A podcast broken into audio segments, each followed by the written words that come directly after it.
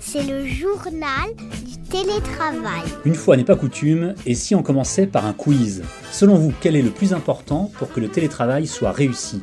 Avoir A. un fauteuil ergonomique, B. une très bonne connexion Internet, ou C.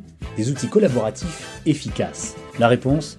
Les trois, bien sûr, et nous allons aujourd'hui nous intéresser à la réponse C, car sans ces outils, un télétravailleur est non seulement moins efficace, mais aussi isolé, alors qu'avec, il est au cœur du réacteur, et ça, ça change tout.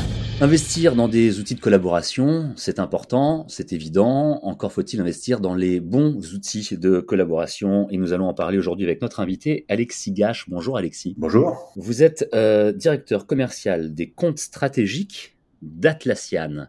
Alors la première question, qu'est-ce qu'Atlassian? Atlassian est un, est un éditeur de logiciels euh, australien euh, dont la mission principale est euh, de s'assurer, ou du moins de libérer le potentiel des différentes équipes. On est très orienté autour de l'équipe et de la collaboration. Et pour ça, on aide nos organisations au travers d'un certain nombre de logiciels que l'on produit. Alors certains sont connus, hein, comme Trello, Jira, mais en tout cas, on met en place une plateforme qui aujourd'hui est utilisée par un grand nombre de clients pour favoriser la collaboration entre les, différentes équipes et parties prenantes dans les entreprises. Merci en tout cas d'avoir accepté l'invitation euh, du journal du télétravail et euh, vous allez pouvoir nous parler de l'importance d'investir dans des bons outils de collaboration. À l'heure actuelle, on a de plus en plus de gens qui sont en télétravail ou en travail hybride, donc c'est euh, encore plus important, j'allais dire, qu'auparavant. Vous avez fait une étude récemment avec beaucoup de chiffres extrêmement intéressants. Et puis, notamment, vous allez pouvoir nous expliquer que les bons outils de collaboration, c'est aussi un levier extraordinaire pour faire face à la pénurie de talent, parce qu'on sait que même s'il y a beaucoup de chômage, c'est pas toujours évident dans certains métiers de recruter les bonnes personnes, même si on est OK maintenant pour les recruter dans d'autres villes ou à l'autre bout de la France. Mais avant de regarder le salaire, on regarde les conditions de travail, on regarde le bien-être au travail, et dans le bien-être au travail, il y a euh, les outils que l'entreprise peut fournir. Tout à fait. Euh, l'étude qu'on a menée, c'est la deuxième édition. Euh, on a fait une première édition de cette étude-là en, 2021. Elle était un peu particulière parce qu'on était encore dans la, dans la pandémie. On l'a renouvelée au printemps 2022.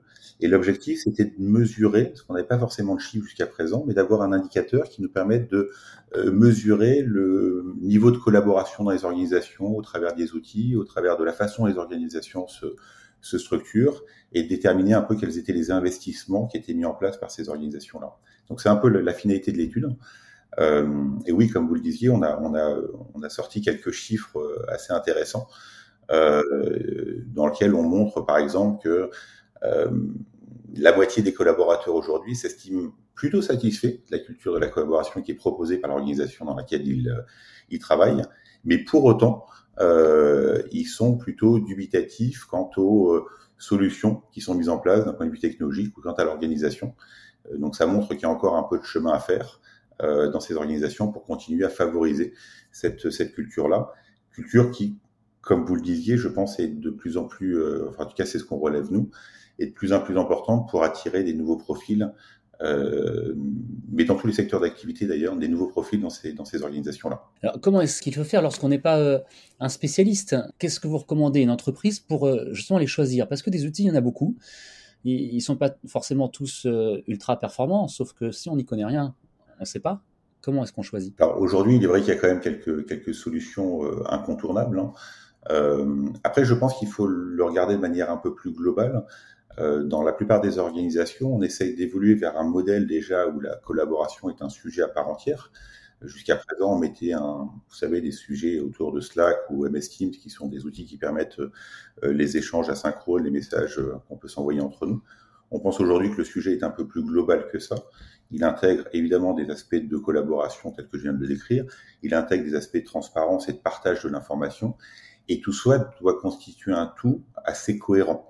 Donc c'est pas forcément des outils unitairement qu'on va installer dans l'organisation, mais on est plus aujourd'hui dans ces organisations-là à produire une plateforme, à mettre en place une plateforme euh, qui assure les échanges entre les différentes parties prenantes. Donc ce qui va être intéressant, je pense, pour pas mal de ces organisations-là, c'est d'arriver à définir cette vision globale et déterminer quels sont les outils qui peuvent concourir à cette fameuse plateforme à laquelle je fais référence, qui devient une épine dorsale, entre guillemets, pour tout ce qui a trait au partage d'informations, à la gestion de projet, à la collaboration, à l'échange. Alors il y a le partage d'informations et quelque chose qui est euh, de plus en plus important, on s'en rend compte dans euh, ce podcast euh, semaine après semaine, ce sont les, les bases de connaissances, les knowledge base. Alors c'est pourtant pas si nouveau que ça, mais on se rend compte que ça devient de plus en plus important. Je vous le confirme, hein, la notion de base de connaissances existe depuis très très longtemps, indéniablement. je pense qu'aujourd'hui les outils ont évolué pour favoriser euh, une collaboration autour de ces bases de connaissances, mais c'est surtout qu'elles doivent être liées au reste de l'écosystème de l'organisation. Euh, une des solutions sur lesquelles on travaille beaucoup, qui s'appelle Confluent chez nous, permet justement de venir partager de l'information, la rendre visible, la rendre transparente auprès de l'ensemble des acteurs de l'organisation, mais surtout s'intègre au reste de l'écosystème. Un des éléments euh, sur lequel on travaille depuis très longtemps est la gestion de projets agiles, par exemple quand vous pilotez un programme en mode agile, il y a énormément d'éléments documentaires qui sont nécessaires pour comprendre le besoin du client, pour un certain nombre de choses. Et donc, ça nécessite une fois de plus des liens entre cette base de connaissances, ces éléments documentaires, et euh, la gestion de projet qui va être pilotée de manière euh, opérationnelle euh, tous les jours. Alex Gage, vous nous parlez de mode agile, vous nous parlez d'écosystèmes aussi d'outils collaboratifs. Est-ce qu'on est obligé de passer par le même éditeur ou est-ce qu'on peut prendre un outil bah, chez vous, par exemple, un outil ailleurs, et puis Slack. Est-ce qu'il y a des interconnexions entre ces différents outils ou est-ce que c'est encore un petit peu compliqué? C'est un élément qui me paraît essentiel. Hein. Je ne crois pas, et en tout cas Atlassian ne croit pas non plus au fait qu'on puisse demain avoir une plateforme qui traite 100% des besoins d'échange, de collaboration et de transparence. Euh, la vision qu'on a aujourd'hui, et vous le voyez comme vous le disiez, il y a énormément de produits et de produits euh, disponibles sur le marché. La vision qu'on a aujourd'hui, c'est plutôt d'arriver à intégrer l'écosystème du client. Donc on parle de Slack, on parle d'MS Teams, qui sont les outils euh, qu'on voit assez fréquemment, mais on pourrait parler des outils comme Zoom euh, pour la vidéoconférence. L'objectif vraiment qu'on a aujourd'hui, c'est de dire on doit pouvoir intégrer ces différents canaux dans l'organisation pour en avoir une vision un peu complète et globale. Je ne pense pas qu'il y aura un outil demain qui permette de traiter tous ces aspects. En revanche, ce principe d'intégration de l'écosystème du client qui, évolue. Hein. Euh, vous avez des nouvelles solutions qui apparaissent probablement tous les mois, tous les trimestres. Donc on se doit d'avoir des solutions qui soient le plus ouvertes possible afin d'assurer cette fameuse intégration et éviter aux collaborateurs de passer de Slack à Zoom à autre chose. Euh, le, le, changement d'interface à chaque fois qu'on a un besoin de collaboration est, contre-productif pour nous. Et d'où l'intérêt d'avoir une plateforme qui puisse réunir différents outils, mais qu'on puisse trouver euh, au même endroit. Alexis Garche, il y a quelque chose dans votre étude, vous l'avez dit, c'est la seconde fois que vous menez cette étude, la seconde année euh, consécutive, qui m'a marqué, qui m'a même surpris. Vous l'écrivez en toutes lettres. 2022 affiche une régression, une régression tangible en termes de collaboration numérique. On aurait pu imaginer pourtant que deux ans, deux ans et demi après la première vague de Covid-19, on avait euh, avancé et qu'on était même en, train d'avancer. Je ne vais pas dire en marche forcée, mais rapidement. Et apparemment non. Je vous cache pas que j'ai eu même, le même effet de surprise euh, en lisant cette, deuxième édition. Euh, je pense qu'on peut l'expliquer en partie. il y a eu un, un effet d'urgence pendant le Covid, où la plupart des organisations et des décideurs ont eu besoin de mettre en place des nouveaux mécanismes de communication.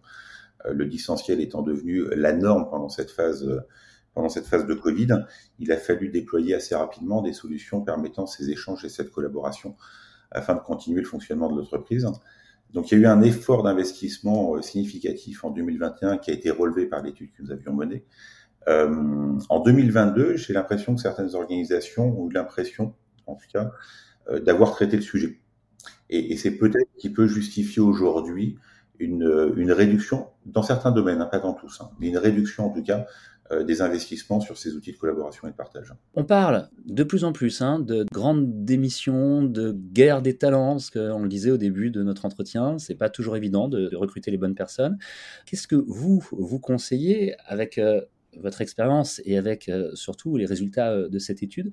Que doit faire une entreprise à l'heure actuelle pour recruter des gens et surtout les garder? À quoi faut-il penser? On parle toujours d'outils et de collaboration, bien sûr.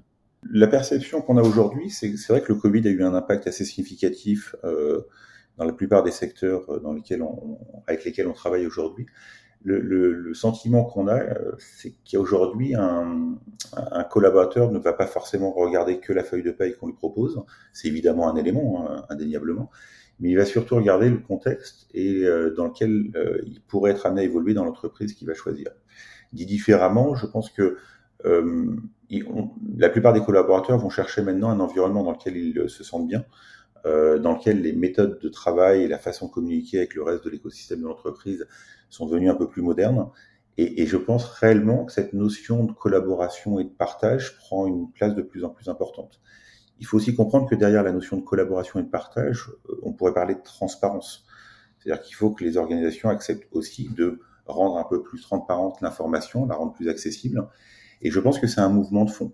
Euh, et à ce titre-là, une organisation qui aujourd'hui aurait muté vers cette approche-là, euh, dans lequel, alors on a tendance à associer ça à un mouvement agile, hein, mais aurait muté vers un mouvement agile dans lequel la transparence prend une, part importante et dans lequel donc les outils qui concourent à le partage de l'information et à la collaboration sont omniprésents est un contexte plus favorable pour beaucoup de, beaucoup de futurs euh, collaborateurs, à mon sens. Merci en tout cas pour euh, toutes les réponses que vous avez pu nous apporter aujourd'hui dans ce nouvel épisode du journal du télétravail. Évidemment, nous n'avons pu que survoler cette étude qui est extrêmement intéressante. Alors, deux questions pour terminer qui vont ensemble. Hein. On peut la retrouver en ligne, cette étude, facilement. Et puis, c'était la deuxième édition. La troisième, c'est pour quand? Alors, on essaye de, pas on essaye, on fait ça tous les euh, tous les printemps. Donc, au printemps prochain, en mars normalement, mars-avril, on devrait lancer la troisième euh, la troisième édition euh, de cette étude et on regardera avec beaucoup d'intérêt les tendances, puisque c'est ça qu'il faut qu'il faut mesurer, en espérant que les organisations continuent à réinvestir dans ces sujets de transparence et de collaboration. Et l'étude dont on a parlé, on, la retrouve sur votre site internet? Oui, alors euh, Google est généralement notre meilleur ami, mais elle est également disponible sur le site d'atlassian.com, tout à fait. C'était important euh, de le préciser. Et puis, ben, je vous propose, Alexis Gache, qu'on prenne tout de suite rendez-vous pour le printemps prochain. Comme ça, on pourra faire le point et euh, voir les évolutions entre la deuxième et la troisième édition de cette étude passionnante et extrêmement enrichissante. Ben, avec grand plaisir. Merci beaucoup. Je rappelle que vous êtes directeur commercial des comptes stratégiques chez Atlassian. Le journal du télétravail, c'est le podcast qui vous aide à mieux télétravailler. Vous retrouvez des prolongements à ce podcast euh, à l'écrit dans votre magazine Management. Le podcast, vous le retrouvez sur capital.fr et sur toutes les plateformes de diffusion et d'écoute de podcasts. Si vous avez un sujet à nous proposer, des questions à nous poser, vous pouvez nous écrire le journal du télétravail at gmail.com. À bientôt. C'est le journal du télétravail.